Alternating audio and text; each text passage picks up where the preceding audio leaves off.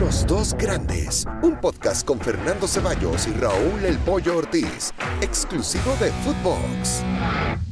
Hola, ¿qué tal? Y sean todos eh, bienvenidos miércoles 4 de agosto del 2021. Hoy en eh, Los Dos Grandes, como es costumbre, junto al eh, Pollo Ortiz. Pollo, ¿cómo estás? ¿Cómo estás, mi querido Fer? Fuerte abrazo a toda la gente. Pues ya a mitad de semana se acerca cada vez más la participación de América y Guadalajara y eh, pues todavía no tendremos a nuestros olímpicos, ¿no? Eh, tanto en Chivas como en América, esperaremos unos días más. Tendrán que jugar la medalla de bronce, Pollo, para que regresen y, y se reintegren tanto a Chivas como a América. ¿No te ha parecido que los jugadores de Chivas, los jugadores de América han sido la base de esta selección olímpica y, han sido los que han marcado cierta diferencia en estos Juegos de Tokio, Pollo. Sí, de acuerdo. Eh, incluiría, incluiría Diego Laines, ¿no? De, esa extracción, aunque ya no está, eh, siendo un jugador importante, pero creo que eh, pues todos, ¿no? No ha habido uno que desentone, no ha habido uno que digas, este, este a qué fue, este fue a pasear, a lo mejor un poquito angulo, ¿no?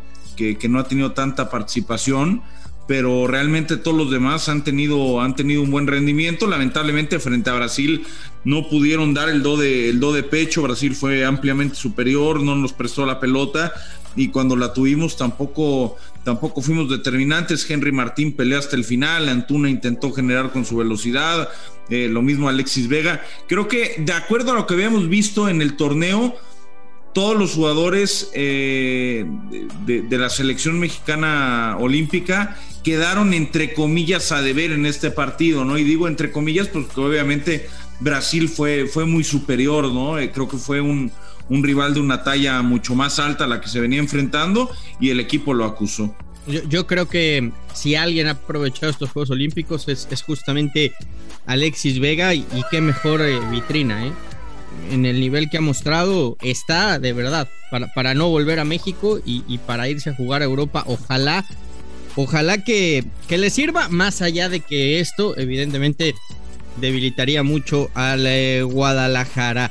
No van a estar, como bien lo dices, este fin de semana, ni Vega, ni Antuna, ni Angulo, ni Fernando Beltrán. Cuatro jugadores Tres de ellos eh, que son eh, titulares indiscutibles en el esquema de Víctor Manuel Bucetich, aunque me parece, insisto, el, mensaje ha sido claro y contundente desde esta fecha 2 con Puebla en la que Bucetich les ha dicho no voy a respetar jerarquías y va a jugar el que mejor ande.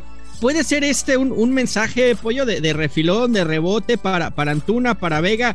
Que, sabemos que en selección brillan, que sabemos que cuando se ponen la, la verde son eh, jugadores que marcan diferencia y, que en Chivas tienen, sobre todo Antuna, altibajos durante toda la temporada? No, para mí no, Fer. Sé que lo comentabas el otro día. Eh, para mí, los jugadores que sentaron, eh, salvo el conejito Brizuela, no, no, no me parecen jugadores de jerarquía, ni que sean insustituibles, ni que sean titulares indiscutibles.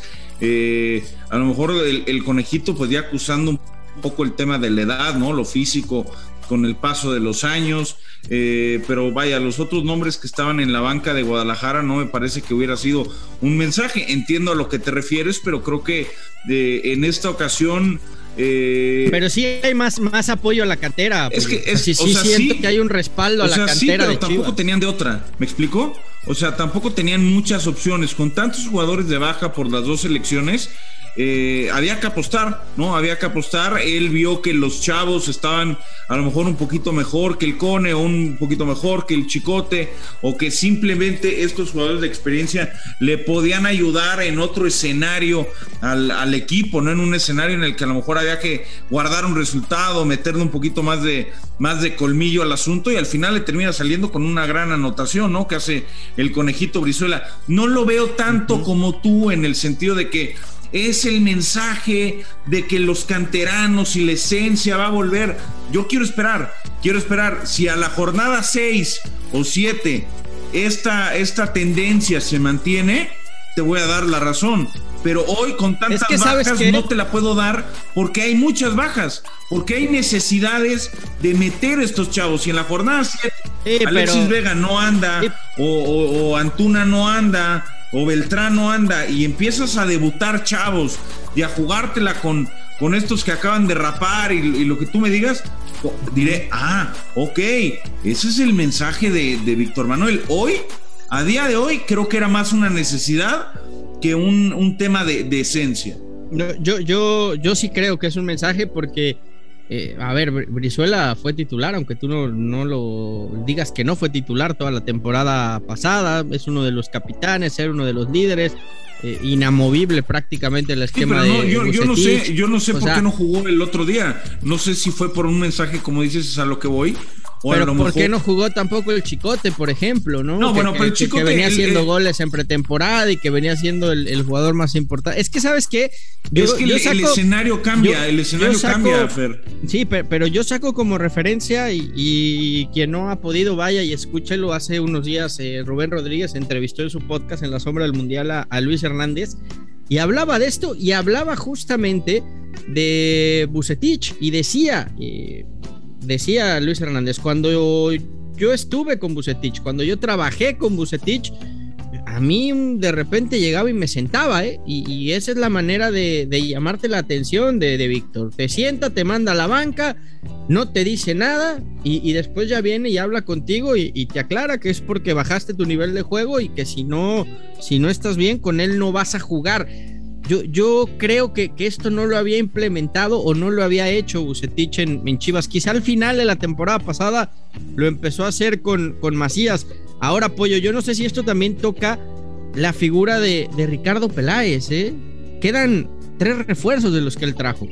Y hoy el proyecto lo están encaminando hacia apostar por la cantera, apostar por los jóvenes que, que ya han tenido minutos en el tapatío y ese proyecto no es de Peláez, ¿eh? es de Marcelo Michele bueno, habrá que ver, habrá que ver cómo, cómo se desarrolla Guadalajara con el paso del tiempo. Creo que el mensaje que yo capto de la, de la directiva es que van a, van a estar gastando cada vez menos en, en dinero y a lo mejor apostar un poquito más por la cantera, pero a largo plazo, ¿no? O sea, no tanto lo que comentabas de, no tanto lo que comentabas de vamos a volver a la esencia de una vez, mandar el mensaje. Creo que es poco a poco, ¿no? Guadalajara es un equipo donde obviamente hay mucha presión, hay presión mediática, hay presión. Pero, le sirvió, le sirvió gastar tanto pollo por, porque ahí es en donde yo me detengo. Es que, es que te quedan tres, tres de los refuerzos que, trajiste con esa inversión. Yo creo ¿eh? que yo creo que se ha gastado, yo creo que se ha invertido demasiado en jugadores que no lo valen, ¿no? O sea, creo que el mercado está inflado. Ya lo comentábamos el otro día, 12 millones por Antuna, 8 millones por el Chicote, en fin, y así nos podríamos ir hasta juntar no sé cuántos millones hayan gastado. Yo creo que yo creo que valen menos. Pero, mira, pero, mira, Antuna, Antuna, Antuna como quiera, Antuna como quiera es titular, es un tipo que, es titular, que lo has traído desde entonces eh, con altibajos, pero ha estado ahí. El Chicote, más bajos que altos, porque ha bajado su nivel desde que está en Chivas, ha estado ahí. Pero mi pregunta es, te, te lo ¿tenías que traer a Alexis Peña, que, no debutó en Chivas? ¿Tenías que traer a, a Madueña, que no jugó nunca en Chivas? Eh, el Gallito Vázquez a, su edad seguía siendo jugador para Chivas. E, es ahí en donde yo me detengo, porque son tres que ya no están, ¿eh? Y bueno, el caso de, JJ que, que, se fue a Europa, ¿no? Que ahí sí creo que es otra, historia. No, es una, e, es una realidad que Guadalajara ha gastado, ha gastado mucho dinero, ha gastado mucho dinero, lo ha gastado en su mayoría mal. Eh, y, decía que era mucho lo de Antuna, a ver, entendiendo que es titular y que es un jugador importante en el esquema de Bucetich y que seguramente así, así lo va a seguir siendo. Pero cuando te gastas tanto en un jugador que difícilmente va a obtener plusvalía, el día que te sirve menos, no sé hoy cómo vaya a funcionar, pero si esta temporada no termina por pesar, eh, pues la gente de Guadalajara va a empezar a decir, ¿sabes qué? Lo quiero como moneda de cambio. Y, pero es que eso no es culpa de Chivas, pollo, es, es lo inflado que está el mercado mexicano y, eh, cómo venden al jugador mexicano dentro de la liga. Pero en parte es culpa de Chivas, en, parte, no toda, pero en parte es culpa de Chivas por lo que ha pagado por esa clase de jugadores. O sea, si tú vas y compras Antuna en 12 millones, cuando vayas por Efraín Álvarez, ¿qué crees? te van a pedir otros 12 otros 13 o 15. Pues por, eso, por eso entonces volvemos a la raíz de todo. Chivas está haciendo lo que tiene que hacer, apostar por la cantera. En fin, cambiemos de tema, si te parece, y, hablemos del América, porque también eh, no, van a estar sus jugadores olímpicos. Yo sí creo que le van a dar un salto de más calidad al Guadalajara por, por, el, por lo que significan Vega, Antuna, que son jugadores que marcan diferencia. Porque en el lado del América me parece que, es Ochoa, llamándolo como el mejor arquero que hay en el fútbol mexicano, pero Jiménez lo ha hecho bien. Y después eh, tienes a Henry, que volvemos al mismo caso. Para mí es un jugador con altibajos. De repente se engancha, empieza a marcar goles, luego desaparece, luego regresa. Y, el caso de Córdoba, que lo de Córdoba también es muy curioso porque eh, iba a la, a la alza, a la alza, a la alza, a la alza, a la alza de repente tuvo bajones, se estancó, volvió a subir y, va, y va como en ese sube y baja. Es que obviamente si fuera un jugador, si fuera un jugador 100% eh, constante, Sebastián Córdoba, pues no estaría jugando en el América y estaría jugando en el Sevilla o estaría jugando en el Manchester City, pero eh, la realidad es que en el, fútbol mexicano es muy difícil encontrar jugadores con esa constancia. Yo creo que va a venir un América mucho más fuerte a partir de que regresen los Olímpicos. ¿No perdió protagonismo con Solari? ¿Quién? Córdoba? No, no, no. No, para mí no, para mí no. A ver, con Solari se está jugando a otra cosa, ¿no? Es un equipo que trata de, mantener mucho más tiempo la pelota, que trata de tocar mucho más. Eh, creo que esta es una temporada en la que debemos. Bueno, eso, vende él, ¿eh? eso vende Solari. Bueno, no es lo que vende, eso es lo que se ve. Si yo, yo veo los partidos de la América, si tú no los ves, bueno, pues eso es cosa. No, yo, yo también, ah, bueno pero creo que es más el, creo que es más el ah, bueno, es, que, es, que, es, que, no es el, no es el Barcelona de Guardiola, pero vaya, lo intenta, es, el, es la esencia de juego, ¿no? Sí, creo que es una temporada en la que Fidalgo, el propio Córdoba tienen que dar un paso al frente. Eh, para Solari va a ser muy importante tener a, a Córdoba de regreso, a Jorge Sánchez, eh, va a poder hacer diferentes cambios. Hay que recordar que hay jugadores que son en América plurifuncionales, ¿no? Desde Luis Fuentes hasta el propio Salvador Reyes, que ha, entrado muy bien en estos dos partidos. Ojalá que se mantenga. La Jun, que te juega por las dos bandas, te juega como extremo, te juega como medio. Es decir, va, va a empezar a tener variantes y eso va a generar una competencia interna muy interesante. Jorge Sánchez que va, va, a volver y seguramente va a competir para ser ese lateral derecho otra vez titular en, en las Águilas Viñas. ¿No? En fin, creo que al América de Solari hay que exigirle desde el día uno, pero creo que su mejor versión no va a llegar hasta por ahí de, la mitad de temporada, ¿no? Obviamente, ojalá el americanismo espera que llegue antes, exige que llegue antes, que ganen, que gusten, que goleen, pero realmente son pocos los equipos en el mundo que lo hacen, así que eh, es realmente complicado. Yo espero que a mitad de temporada veamos un equipo sólido, se vea un equipo fuerte y sobre todo que tanto Fidalgo como el propio Córdoba den ese do de pecho para, para, ir hacia el frente, para ser más decisivos en la última zona de la cancha y, ver si alguien es capaz de sentar a Mauro Laines o al propio Leo Suárez, ¿no? veo, veo más viable que sienten a Leo Suárez a que sienten a, a Mauro Laines, que a mi entender no tienen el nivel para ser titulares en América, pero bueno, finalmente parece que no hay, no hay demasiadas opciones en, eso, en ese Está bien, mi pollo, te, escucho apapachador y consentidor del América, pero bueno, vamos a ver qué pasa este fin de semana. Ya estaremos platicando el próximo viernes de la previa de ambos partidos y si es que puede mostrar un poquito más de fútbol las águilas, ¿eh? Porque, porque ¿cuánto, van a, pedir por Necaxa? Lo, vi, lo, vi, eh, lo, vi, lo, vi mal al América contra el Necaxa.